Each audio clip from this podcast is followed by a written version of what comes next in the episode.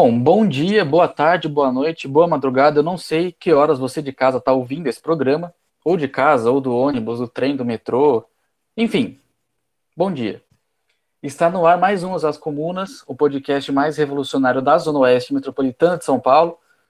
Então, para quem é de Osasco, de Cotia, Carapicuíba, Barueri, Taboão da Serra e por aí vai, sejam bem-vindos, estamos de volta, dissemos que estaríamos de volta e cumprimos nossas promessas. Hoje a gente vai falar de um tema que. de dois temas, na verdade, que se relacionam, que podiam muito bem ter um episódio para cada um deles, mas que nós decidimos fazer um episódio só, envolvendo trabalho, precarização do trabalho, para ser mais sincero, e a juventude trabalhadora. Então, seriam as novas formas de trabalho, como isso implica para a classe trabalhadora no geral e para a juventude também. Comigo aqui está o William, que é da JC aqui em Osasco, e também o camarada Guilherme, que é da unidade classista, a corrente sindical dos comunistas. William, bem-vindo, se apresente, por favor. Pá, obrigado, Felipe. Bom, boa noite, boa tarde ou bom dia, depende de quem, de quem e quando está nos ouvindo.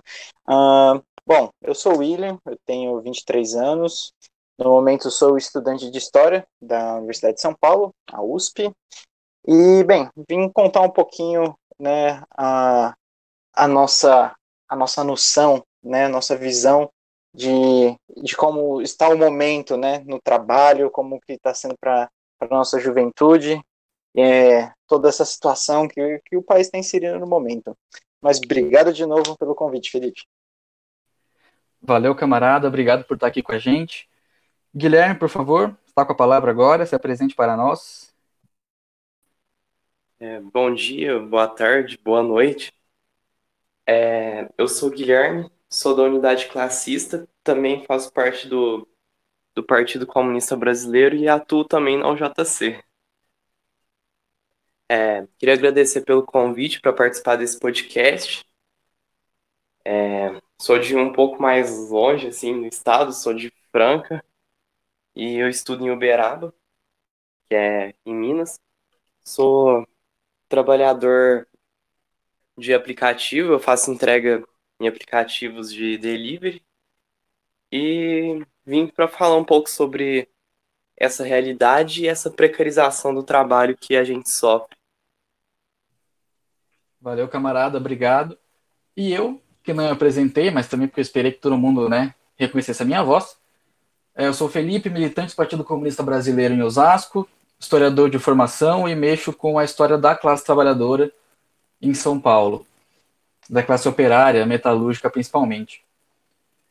Bom, eu queria, antes de começar esse, esse episódio, eu queria contar uma pequena anedota para vocês. É, a gente escolheu o tema da classe trabalhadora e da juventude e pouco tempo depois a gente bateu o martelo e escolher que esse seria o tema, eu me deparei com, com um quadrinho, uma história em quadrinho de capítulo único, assim, chamada Um Dia na Vida Melancólica de Eiko a Sonhadora. É um quadrinho japonês, um mangá, que conta a história de uma menina que trabalha num desses, desses estandes que vendem coisa em estação de trem e metrô, sabe? Tipo, vende cachorro-quente, salgadinho e tal. E ela é uma menina, a personagem, trabalha nesses estandes de venda, e ela tem vários sonhos, mas não tem perspectiva de realizar nenhum deles. Basicamente, é essa a história do, do quadrinho. E, e claro que isso me bateu, né, direto com o tema do, do podcast, principalmente porque na abertura do, da história tem um mosaico de pensamentos que passam pela cabeça da personagem.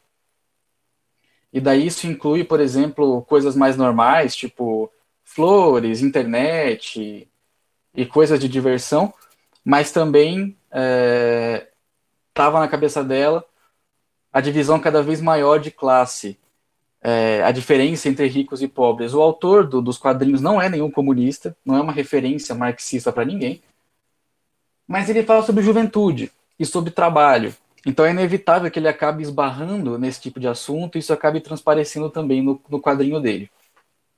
Por que, que eu trago essa anedota para esse podcast? Porque essas questões para a juventude trabalhadora, elas têm sido analisadas pelas forças do capitalismo de maneira errônea, mas de maneira propositalmente errônea, porque essa esse vão cada vez maior entre quem tem dinheiro e quem não tem não é tratado da forma como deveria. Então, a, a precarização do trabalho e a queda de renda, elas são ignoradas e as análises do pessoal que não está ligado em questão de classe é, vão no caminho de dizer, por exemplo, que as novas gerações, né, a geração Z e os millennials, é uma geração que não gosta de trabalhar, que não tem apego ao trabalho, que não tem, que não se importa com o futuro, que não quer construir a vida etc, etc. Como se fosse fácil assim, como se fosse questão de escolha. Isso vai gerar outras análises igualmente esquisitas, como por exemplo esse papo de geração canguru, dizendo que, que os jovens hoje em dia preferem não sair da casa dos pais para ficar com as mordomias que eles têm na casa dos pais. Como se fosse fácil você sair de casa e pagar um lugar. É, considerando aí que o salário mínimo atualmente é, é, mil reais. E qualquer aluguel em qualquer lugar é 800, 900 reais, 1.500 reais. Qualquer aluguel de uma casa simples. Então, a situação, a situação que a gente tem hoje para a classe trabalhadora é que existem vários sonhos que são inalcançáveis financeiramente falando, assim como era para a personagem daquele quadrinho que eu citei no começo desse episódio. O Diese estima que a renda do trabalhador atualmente é quatro vezes menor do que devia ser para ele ter uma vida razoavelmente digna. O Diese, para quem não sabe, é Departamento é, Intersindical de Estatística e Estudos Socioeconômicos. É uma entidade criada e mantida por todos os sindicatos de qualquer central, qualquer linha política, para gerar estudos de sociologia, economia, etc., para embasar a atuação do movimento sindical. E daí, qualquer coisa, o camarada Guilherme pode me corrigir se eu estiver falando alguma coisa errada. Então, nesse cenário todo que eu falei, é, eu queria já chamar, já passar a palavra para o camarada Guilherme, para ele falar para a gente um pouquinho quais são as principais diferenças entre o trabalho CLT, né, o famoso trabalho de carteira assinada que a gente conhece, e essas novas formas precarizadas de trabalho, que o pessoal costuma chamar de uberização. Guilherme, com você. É, então, as diferenças são quando você olha assim a, os trabalhos, a função realizada geralmente não diverge tanto porque, por exemplo, quando você olha quem são os entregadores hoje de aplicativos, são os motoboys que eram contratados antes.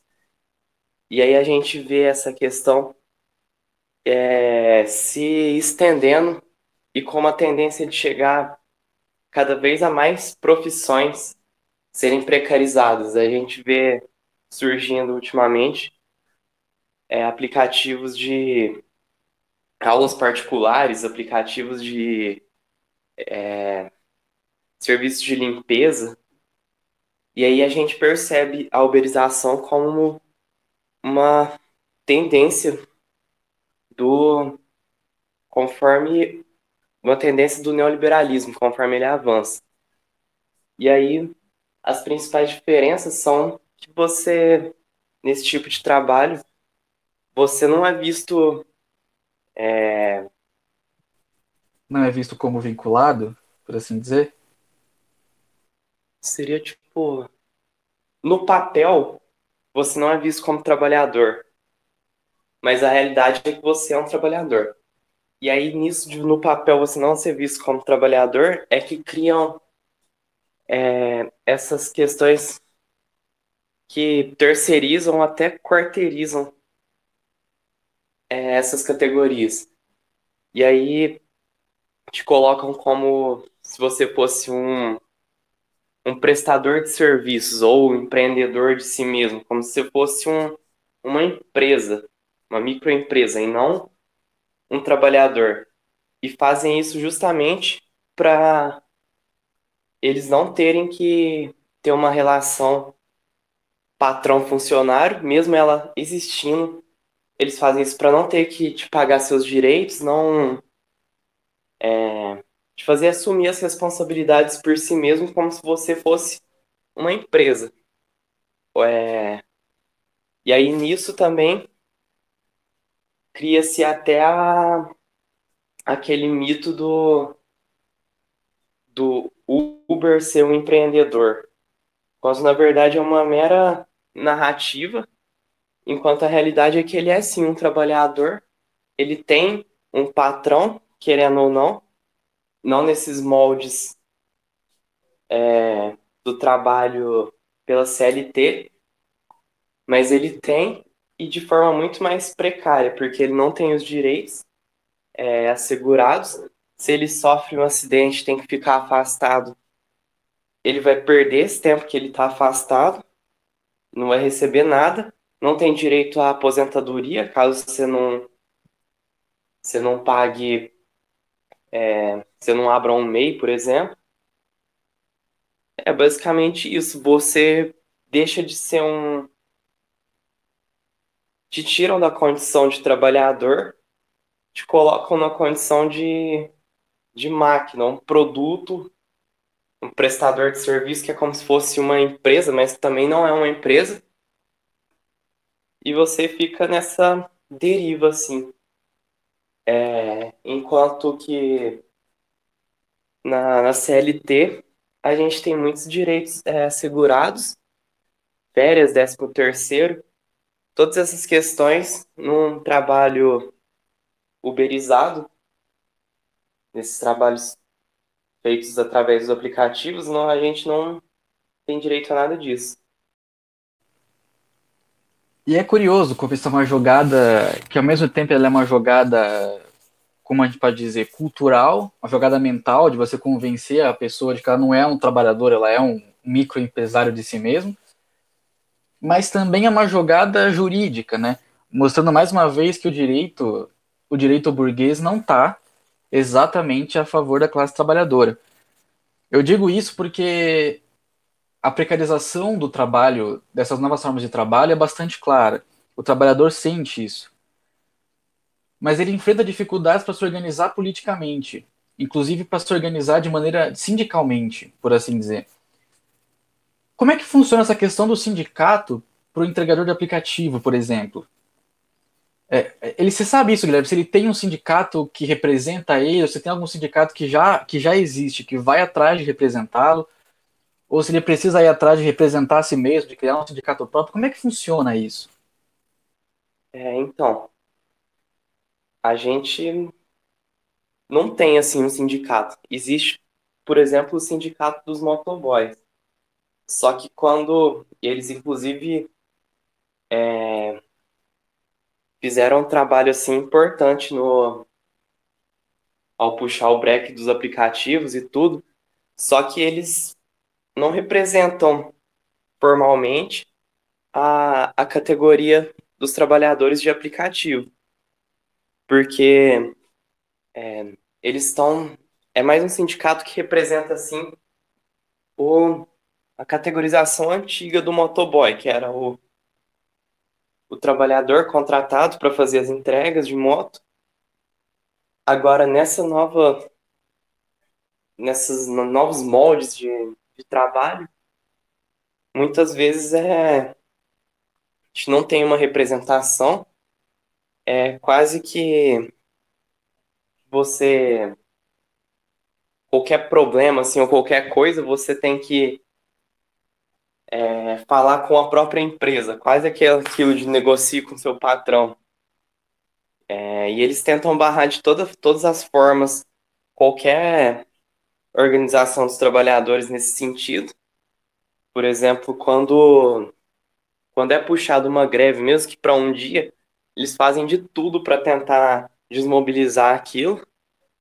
E aí lançam um monte de, de mentiras e lançam promoção também no dia para que é, para que a maioria fure a greve.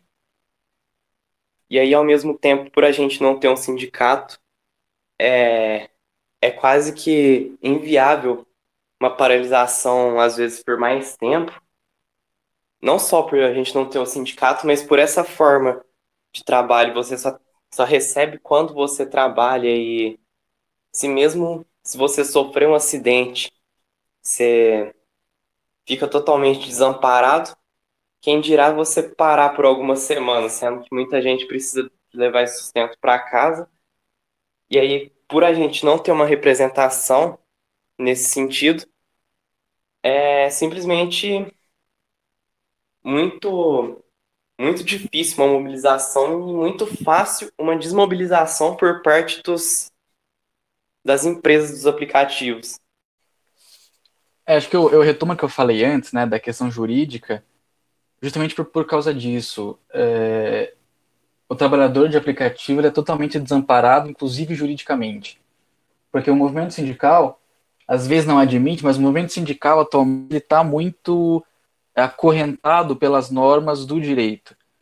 Então ele só pode fazer greve se o juiz disser que a greve não é abusiva, ele só pode ter representação dos trabalhadores se o juiz disser que de fato aquele sindicato representa não sei quantos trabalhadores, etc, etc. Então o movimento sindical ele já é bastante acorrentado pela justiça burguesa. Imagina para uma classe que nem mesmo tem, uma categoria, né, melhor dizendo, que nem mesmo tem carteira assinada e que precisa se mobilizar, mas não consegue se representar através de uma entidade. Mas para continuar a conversa, eu ouvi agora a voz do camarada William, que ainda não falou. Eu queria trazer à tona uma seguinte questão da juventude. Eu falei mais cedo que, que o Dies estima que a, que, a, que a renda mínima do trabalhador hoje em dia, o salário mínimo, é quatro vezes menor do que devia ser. Mas para quem é estudante e não trabalha, ou por causa da escola, ou por causa da faculdade, isso é ainda menor. Eu lembro que quando eu fazia faculdade, a bolsa do, do universitário, às vezes era 400 reais, que você não paga nada com 400 reais. Então, como é a situação desse trabalhador jovem, William, que precisa estudar, seja no ensino médio, seja no, no, na faculdade, o cara precisa estudar, mas ele também precisa trabalhar para conseguir se manter, para conseguir manter sua família e a gente sabe que às vezes o trabalhador de aplicativo trabalha aí 10 horas por dia, 12 horas por dia. Como é que é isso, William? Conta pra gente um pouquinho. Bom, é uma boa pergunta, Felipe. É isso. É, a gente vem observando né, nos últimos anos como a juventude né, venderam um, um, um sonho assim para a juventude de que ter emprego era só era só estudar, fazer curso técnico, não sei o que. De repente, se você tiver condições, fazer inglês você tem um emprego garantido, né? Mas claro que a gente vê que não está funcionando assim. É, eu vou até voltar um pouquinho, né? Voltar assim para o ensino fundamental, o último ano, oitava série, nono ano, que é quando você está na escola, né? Eu vim de escola estadual e na escola estadual os professores, né? Já nesse momento, eles já vão falando que a gente tem que se preparar para o mercado de trabalho porque naquele momento ali entre oitava série e primeiro ano, né, é, geralmente as pessoas ou vão tentar fazer um vestibulinho para ir para um ETEC, para o Instituto Federal, ou de repente mudar de escola, dependendo da pessoa, às vezes começar já cursinho já no primeiro ano, enfim, né, já começa a pensar no futuro, já é uma angústia. E geralmente, né, a, eu, quando você chega no primeiro ano, tem um, um dado que já é alarmante, que é a evasão escolar. É o primeiro indício de que alguma coisa está errada, porque as pessoas estão terminando o ensino fundamental e muitos não estão conseguindo nem chegar no ensino médio porque precisam trabalhar, né? Já ou, ou acabam começam o ensino, o ensino médio e acabam abandonando durante o curso, ou eles mesmos uh, acabam acabam largando, né? Nem iniciando. Uh, se você pensar numa situação, né, eu, eu, eu, comecei a trabalhar em 2014. Eu fiz Senai, né? Estava no segundo ano do ensino médio. Fazia Senai de manhã, aí eu fazia o Jovem Aprendiz, que era no, no metrô, né? Assistente administrativo do metrô de São Paulo, ali no Anhangabaú. E depois de noite eu tinha aula, né? Uh, na escola. E pensa que, né, é claro que respeitando, assim, um, uma certa subjetividade no meu caso, eu não precisava, eu tinha meu salário lá, tinha um benefício e tal, né, lembrando que o metrô é uma empresa estatal, né, apesar de ter uma participação privada, é estatal, né, tinha os benefícios, né? O salário mínimo na época era 720, 724 por aí. E conseguia guardar o dinheirinho e tal. E mas durante a semana era um cansaço. Se você perdesse o sono assim no, no começo da semana, no, no, domingo, a semana toda você já ficava cansado, ficava com aquele acúmulo de sono né, durante a semana toda. E você chegava na escola, qual era o problema? Né, chega lá para prestar atenção na aula. Você acaba capotando, você começa a dar aquelas pescadas, começa a sentir sono e fica um ensino prejudicado. Como que você consegue prestar atenção, né, aprender alguma coisa num ritmo desses? Ah, claro, no meu caso eu comecei no segundo ano, a gente já começa no primeiro, etc. E isso é agravado, né? Se a pessoa continuar nesse ritmo, ela realmente vai perdendo todo todo esse ritmo, né, de conseguir aprender alguma coisa. Sem falar que aqui no estado de São Paulo a coisa é complicada, né? O ensino, ensino público estadual é totalmente abandonado. São as turmas da noite são super lotadas, etc. Torna o ambiente também mais é, é, prejudicial, né? Para para esses alunos que trabalham e para os alunos em geral né, entenderem. Enfim, voltando ao foco do, do trabalho, uh, a gente vai vendo que essa necessidade estrutural né, que a própria sociedade coloca né, das diversas desigualdades de renda, e dentro delas a principal, que é a de classe, né, que obriga as pessoas a, a ajudarem as suas famílias a ter um pouco de renda logo cedo, é uma coisa que desumaniza. O exemplo que você deu né, do quadrinho né, vai minando os sonhos. A pessoa, de repente, querer gostaria de ser engenheira, etc., ser dentista, zoóloga, sei lá, qualquer coisa, né, geógrafa, e de repente esse sonho é largado, porque ela não tem tempo para estudar, por exemplo. Né? Vamos pensar que você, aqui no, se não me engano, no estado de São Paulo, pois posso confirmar depois, mas 70% dos alunos de ensino médio são da rede pública, só 30% são da rede particular. E quando passam para o ensino superior, é praticamente o inverso, né? O, fica predominante nas universidades públicas alunos de escolas particulares e nas, nas, nas faculdades particulares e, e nas faculdades públicas, nas faculdades particulares vão os os jovens que provenientes de escola pública, né? E aí eles já estão trabalhando para pagar a própria mensalidade, estão trabalhando para pagar para pagar as contas de casa, já, já as próprias contas, estão querendo comprar carro, querendo comprar moto, enfim. Mas creio que gera, algo comum da geração de nós três aqui na conversa é que se a gente fizesse, né, curso técnico, fizesse Senai, fizesse TEC, fizesse essas coisas, a gente ia ter um, um futuro garantido. Eu lembro até de, de ouvir uma, uma mulher que, que tem uma lojinha aqui perto de casa, né? Ela, eu falei que, tinha, que eu tinha feito Senai, ela falou, ah, você tem emprego garantido para o resto da vida, é fácil agora, você já tem o um diploma, então tá fazendo. Bom, não é bem assim. É, bom, e na faculdade, né, a, a falta de tempo para você estudar vai te prejudicando até mesmo se você quiser, é, trabalhando ali para, por exemplo, no meu caso, faculdade pública, colegas que estão trabalhando com carteira assinada, etc., eles chegam, às vezes, muitas vezes atrasados. A aula na, na USP começa às sete e meia, só que para você chegar ali na cidade universitária, é, tem que pegar um ônibus. Aí se tiver chuva, né, se tiver chuva no, no final da noite, final, final da tarde, começo da noite, a cidade para. Aí o pessoal já tem mais essa dor de cabeça, já chega cansado, chega atrasado para aula, etc. Muitas vezes do transporte, né, para você ir embora, para chegar em casa, você tem que sair cedo, porque você precisa dormir para acordar no outro dia cedo. E essas são grandes questões.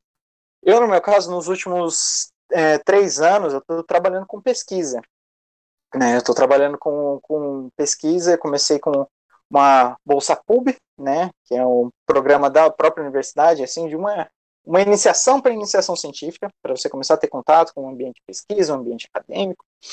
E depois eu fiz uma própria pesquisa, né, com a bolsa PIBIC do CNPq, e, como você mesmo disse, Felipe, é um valor irrisório, que não é corrigido há vários anos, é 400 reais.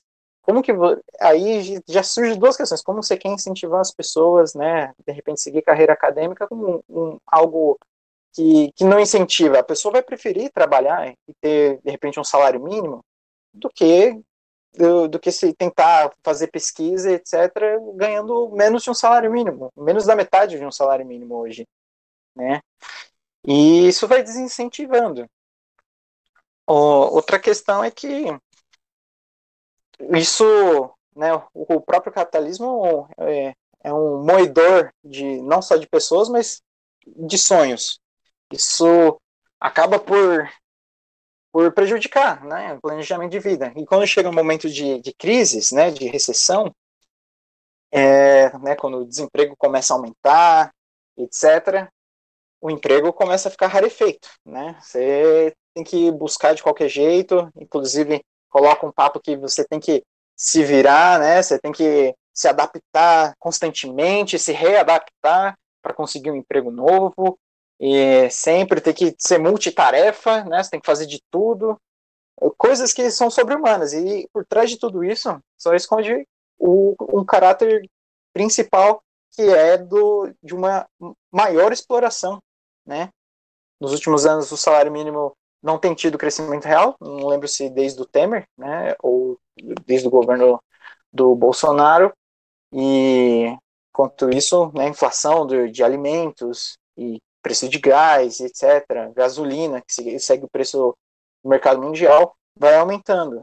E com isso você tem mais custos e, e o, o seu salário é praticamente para sobreviver, é só para você comprar comida, né, pagar o básico de conta. Aluguel aqui em São Paulo é um absurdo também.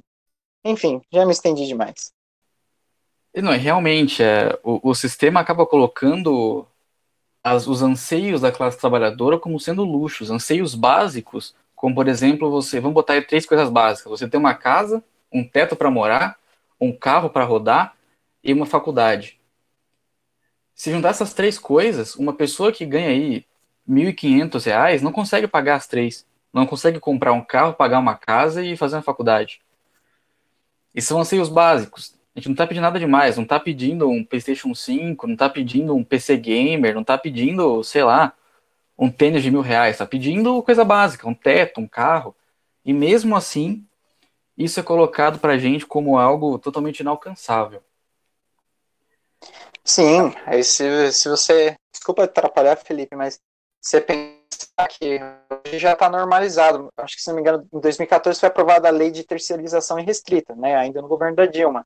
E de 2016 para cá, né, tá, temos a, as novas leis trabalhistas, né, que aumentam mais essa precarização do trabalho, que o Guilherme também contou, e que acabam criando essa situação favorável aos apps aí de entrega, de, de, de transporte, né, de carona, né, Uber, é, é, iFood, Glovo, é, etc. Né? Isso só vai prejudicando, que a gente perde direitos, por exemplo, nossa, que sonho ter um VR, um vale alimentação, é, tudo, tudo, certinho, né? O convênio médico. Quantas empresas não, não oferecem nem isso? É só salário e vale transporte e olhe lá. Né? Não, pois é, isso que as empresas ainda pagam para transporte. O Uber, por exemplo, o entregador não tem nem isso. Tem que se virar se virando. E daí eu queria agora passar a bola de volta pro, pro Guilherme, porque assim, a gente falou bastante até agora, expôs a situação da classe trabalhadora e da juventude trabalhadora de forma bem, bem sincera para quem está ouvindo. E também a gente reclamou bastante. Reclamamos um monte e reclamamos com razão. Reclamar também é bom, faz parte. Mas nós, como comunistas, a gente não reclama apenas, a gente faz alguma coisa, a gente defende alguma coisa e a gente bota a mão na massa para tentar mudar. E daí eu queria que o Guilherme falasse para a gente é, o que defendem então os comunistas para essa classe trabalhadora e principalmente para o jovem que trabalha precarizado, que trabalha com, com entrega, como, como ele, né? E com outras formas de trabalho precarizado. O que os comunistas estão fazendo e o que a gente quer que as pessoas nos ajudem a fazer? Então, camaradas, é, o que a gente defende mesmo para nossa categoria é uma estatização dos aplicativos uma relação de trabalho digna, onde os trabalhadores seriam funcionários públicos, por assim dizer. É, enfim, é isso. Mas no atual momento a gente sabe das dificuldades. Então, às vezes pequenas conquistas para a categoria que fossem, por exemplo, é, obrigação maior das empresas pagarem é, um tempo que um, que um dos seus trabalhadores precisasse ficar afastado por conta de um acidente. Ou mesmo uma distribuição real de equipamentos de proteção individual, porque muito disso aí não passou de propaganda é, durante a pandemia e tal. É, ou seja, a situação atual é que a gente está tendo que lutar pelo pelo básico e pelo, pelo óbvio mesmo, nem nem é tipo um horizonte um horizonte agradável para para a categoria dentro de uma perspectiva socialista. É, pensar que o neoliberalismo é, e essa permissividade desses governos, dos últimos governos, de, de permitir esse tipo de, de relação de trabalho, fez com que a situação da classe trabalhadora regredisse muito. Então a gente está tendo que lutar pelo, pelo mínimo, vamos assim dizer. Eu queria aproveitar esse, esse gancho, camarada, para perguntar para você como é que foi construir e quais foram as dificuldades de botar em prática o break dos apps, que aconteceu ano passado e que foi construído né, é, já há um tempo. Como é que foi? Quais são as dificuldades para organizar uma, uma, uma categoria que não é sindicalizada, mas que sente na pele o quanto é punk trabalhar desse jeito? Assim, no meu caso, estava tentando construir em Franca, né? E aí, como eu tinha começado há não há muito tempo assim a, a trabalhar com aplicativo, foi uma questão assim de trocar ideia mesmo e ver quem ia parar, quem não ia. Quando eu entrei no grupo do WhatsApp, foi a mesma coisa e tentando mobilizar. Chegou uma hora, me expulsaram do grupo, os próprios companheiros da categoria, né? E aí ficou meio que por isso e o que sobrou foi trocar ideia com os caras que estavam apoiando e fazer uma colagem de lambes assim na cidade, mas não rolou nada para além disso, assim. Tipo, além dessa questão de. Além deles tirarem é, os direitos com esse processo de uberização, eles fazem com que os trabalhadores é, abominem, de certa forma, esses direitos. Por exemplo, é, eles falam que se você reclama do aplicativo, tem gente que às vezes vai falar, ah, então sai do aplicativo e vai procurar um trabalho CLT. Porque às vezes, nessa lógica assim, o cara trabalha a hora que ele quiser e tal, no aplicativo. É... Ou ele pode trabalhar, ficar 24 horas por dia trabalhando, tira, sei lá, 7, 8 mil por mês. E aí, por ter um. Por ver esse dinheiro entrando e tal, às vezes a pessoa acha que acha realmente que ela tá tá tendo vantagem e tá se aproximando assim de, de enriquecer, sendo que é tudo uma ilusão. E aí a gente tenta construir a realidade, só que a narrativa dessas desses aplicativos, a narrativa das empresas é é o que domina, né? Como dizia Marx, as ideias dominantes de uma época são as ideias da classe dominante. E aí a gente tem que fazer um trabalho de base muito forte, construir uma base forte mesmo para para que algum dia a gente consiga realmente ter uma ter um resultado assim. É tipo um, isso de agora, tanto do break quanto quanto a mobilização em geral, tá sendo algo embrionário assim na categoria. E por ser também uma categoria não uma categoria nova, mas uma categoria que foi inserida recentemente nessa forma de trabalho, isso ainda talvez leve algum tempo para para que para que a gente se fortaleça e, e consiga vislumbrar um, um horizonte mesmo.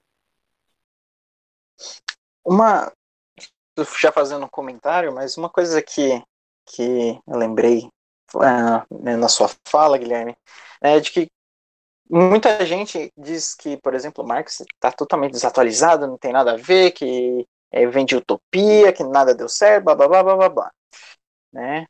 Só que, primeiro que o pessoal esquece que a principal obra de Marx, por exemplo, é né, o Capital, ele analisa o, o, sistema capitalista, né, a crítica da, da economia política. E muita coisa, né, daquele momento que ele fez aquela análise, se mantém até hoje, porque o sistema econômico é o mesmo. Né? São, existe uma minoria que explora e é uma maioria explorada. Né? E as condições de existência são refletidas nas, nas diversas instâncias da, da própria realidade. E se a gente pensar no caráter do trabalho, hoje em dia, a gente é tão, uh, as pessoas já são, estão sendo, em geral, tão exploradas quanto eram, por exemplo, na época do próprio Marx, né? O nível de exploração está tá, tá se aproximando disso. Não é, é anormal você ver é, trabalhos, desde é, administrativos, etc., que são jornadas de nove horas, seis dias na semana, né, uma folga por semana. Né, não é raro você ver isso.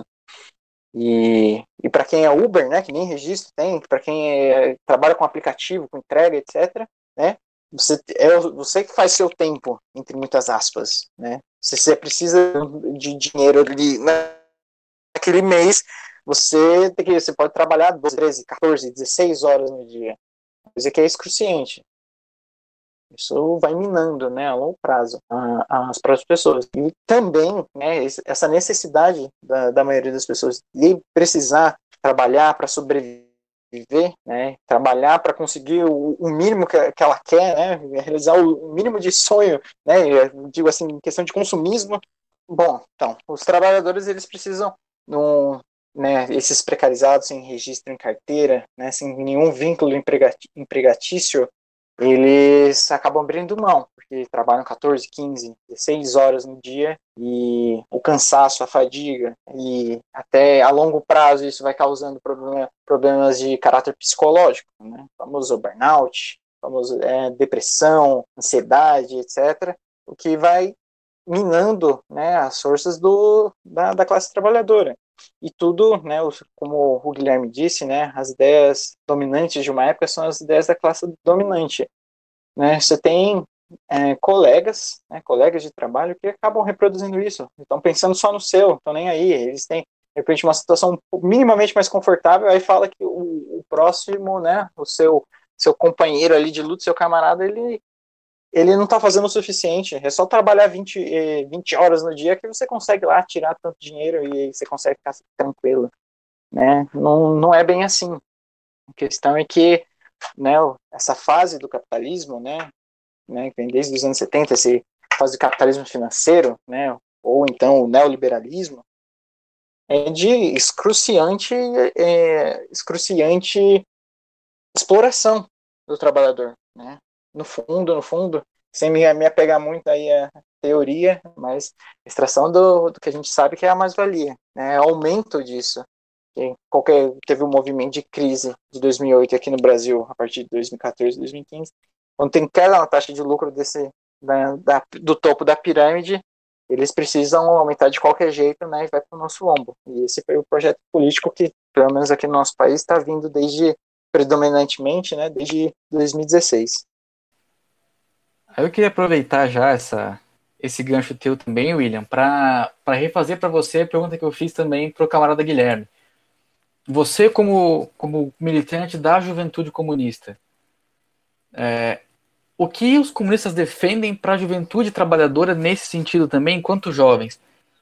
de certa forma, a pergunta, é, ela, as perguntas, elas, é, como eu posso dizer, se relacionam um pouco com o que o Guilherme respondeu. Mas, assim, questão da juventude mesmo, pensando agora não só no jovem trabalhador, mas do jovem que vai entrar no mercado de trabalho, que está no ensino médio, no ensino fundamental, pensando em fazer um Senai, em fazer o METEC, é, mas que já pode começar a sua organização política na escola, no Grêmio, pensando no futuro. O que a gente defende para esse jovem? Eu creio que dentro do, né, dessas limitações, por exemplo, né, temos os camaradas que, que já se organizaram e eles conseguem transmitir essas ideias e conseguem, por exemplo, dentro ao JC, conseguem organizar já secundaristas, os alunos secundaristas, né, ensino médio, tem esse primeiro contato, né, dentro dos grêmios, eleições de grêmio, e já começam a elaborar pautas, né, para que, por exemplo, facilite. Na, na minha antiga escola, uh, na escola estadual, né, teve, tinha uma, uma regra que o fechão portava exatamente, abria às 6h45 e fechava às 7 Depois das 7 tinha uma tolerância de 10 minutos para quem trabalha apenas. Uma tolerância só de 10 minutos. Se você chegar às 7h15, não abriu um portão para você. E nesse exemplo, né, é, eu me recordo que o Grêmio dessa escola, né, da minha escola, ela, ele não era tão combativo. Ele existia, tinha Grêmio, tinha eleição, etc mas ele não tinha um caráter político, não tinha chegado ainda a, a essas pessoas, né, que, que estavam lá.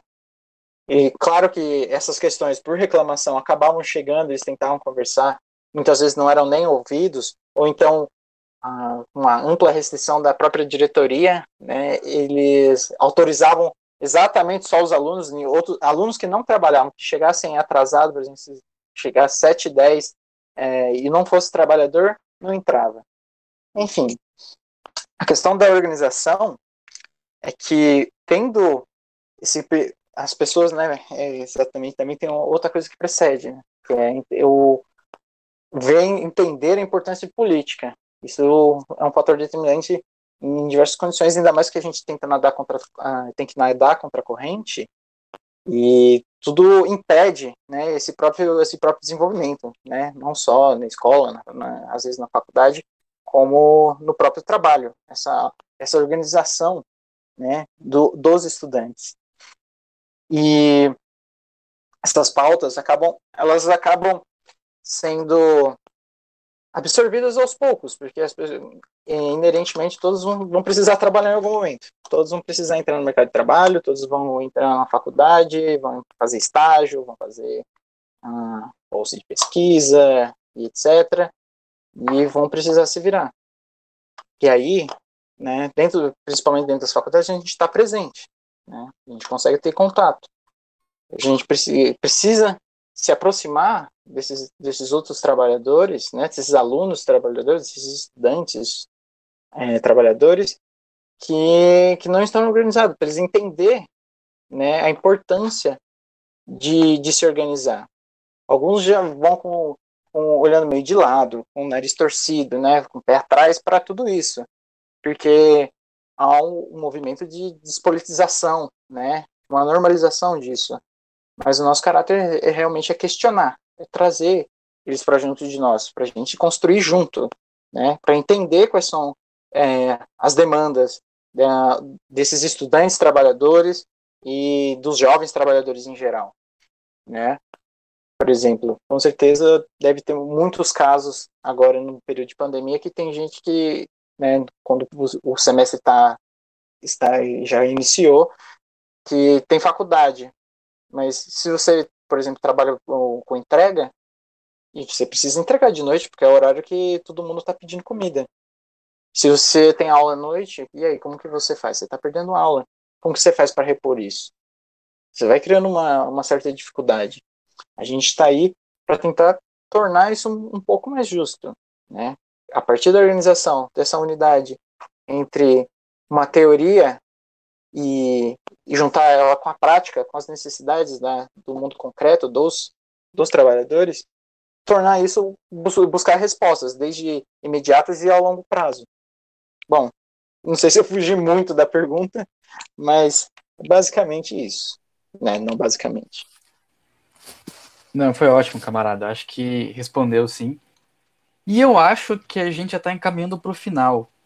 Eu queria saber se vocês têm alguma coisa, alguma consideração final a fazer. Guilherme, William, vocês se sintam livres. Ah, então, queria até comentar essa última fala do, do camarada William sobre a questão de, às vezes, se conciliar o estudo e trabalho. Tipo, é uma realidade minha, por exemplo, agora, nesse momento de pandemia. Não estou frequentando as aulas da faculdade online, é, por às vezes precisar trabalhar nesse, é, à noite, no momento em que eu estaria na aula. É, e é uma coisa que foi muito escancarada, assim, nesse momento da, da pandemia, tipo, as contradições do as contradições de classe e quanto é, a classe trabalhadora ela é o tempo todo massacrada e o quanto esse período agora fez com que isso fosse fosse intensificado de uma forma que que ah, não sei explicar. Mas ao mesmo tempo percebo que muita gente nesse período é, começou a não espontaneamente, claro, mas por inclusive por trabalho nosso do partido, o JC e o C, é, e outras organizações também, é,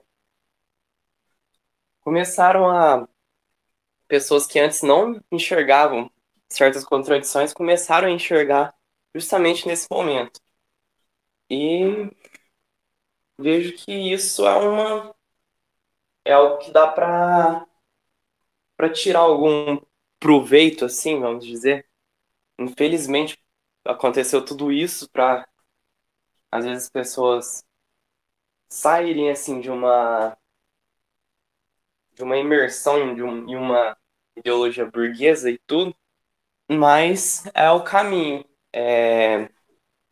E agora acho que é nosso papel enquanto comunistas fortalecer essa questão, fortalecer tanto as questões materiais quanto quanto ideológicas assim da classe trabalhadora em geral. É, então a gente tem que manter essa aproximação e intensificar ela para que é, a gente construa uma alternativa popular junto da classe trabalhadora e para a classe trabalhadora. Valeu, tá ótimo. Acho que agora as considerações finais são as do William. Vai lá, camarada, manda brasa. Bom, primeiro, né, agradecer de novo, de novo pela, pela essa oportunidade. Eu já depois fala aí quando que vai sair que eu vou querer ouvir, né? E para começar a apoiar, divulgar nas redes sociais, etc.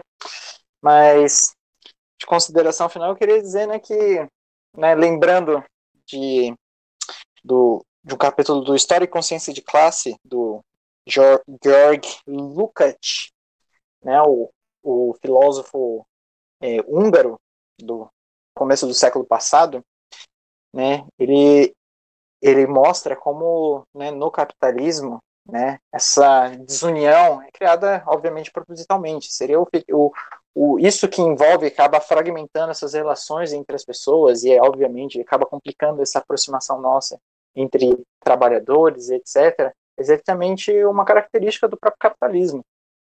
Né? Ele ele, ele é como se fosse um véu que envolve a gente, impede a gente de conseguir enxergar o nosso próprio passado, nossa própria história, as condições que criaram essa realidade que a gente está vivendo, né? essa realidade de é, grande exploração e precarização, né? E impede também a gente de conseguir enxergar um futuro, né? Algum, algum futuro com o um mínimo de esperança. E só entendendo as raízes históricas, né, de como a gente basicamente chegou aqui, né, os interesses que são impostos né, diariamente há, há décadas e, e que são contra os nossos próprios interesses, como maioria. Então, fica como uma mensagem final que se a gente quer se organizar, né, gente, esse movimento de aproximação é um, também é um movimento que alia o, o, estudo, a teoria. Sem ela que a gente que a gente se liberta de, dessa amarra e consegue entender de onde a gente veio e para onde a gente está indo. E só com, né, armado de, dessas dessas armas da crítica, né, de do, do materialismo histórico, que a gente consegue ter noção de quem nós somos, de se enxergar como indivíduos e se enxergar em indivíduos em, em, em uma comunidade, né? E, e assim, creio que dá para enxergar uma esperança na, na, na, nossa organização, no futuro e de tempos melhores para, para nós como um todo. Então, muito obrigado. Valeu, camarada, é isso aí. E ficamos por aqui. Encerramos agora esse segundo episódio do podcast As Comunas em 2021. E assim, antes de acabar, vou dizer para quem está ouvindo em casa o seguinte: é, leiam Asano Inil, que é esse mangaka que eu falei que escreve os quadrinhos japoneses. Leiam, mas leiam com, com cuidado, tá bom? Que o cara fala os negócios esquisitos às vezes. Que é interessante para mostrar que o capitalismo ele consegue estender os, seus braços destruidores para a classe trabalhadora não só brasileira, mas também do outro lado do mundo. No Japão também existe problema de trabalho e problema para a juventude trabalhadora. Assim como existe nos Estados Unidos, como existe na Rússia, como vai existir na Europa, como vai existir na África do Sul, em qualquer lugar do mundo, o capitalismo vai é, estender os seus tentáculos e levar a sua corrupção e a sua exploração. Então é isso aí. Leiam alguns quadrinhos japoneses com cuidado, mas leiam Lucati também. O camarada trouxe o Lucati, acho que é um cara super interessante, mas também é meio difícil às vezes. Mas é isso aí. Ficamos por aqui. Boa noite. Quer dizer, estamos gravando à noite, né? Então, boa noite para quem fica. E é isso aí. Até mais, gente. Até mais, camaradas. Falou. Falou.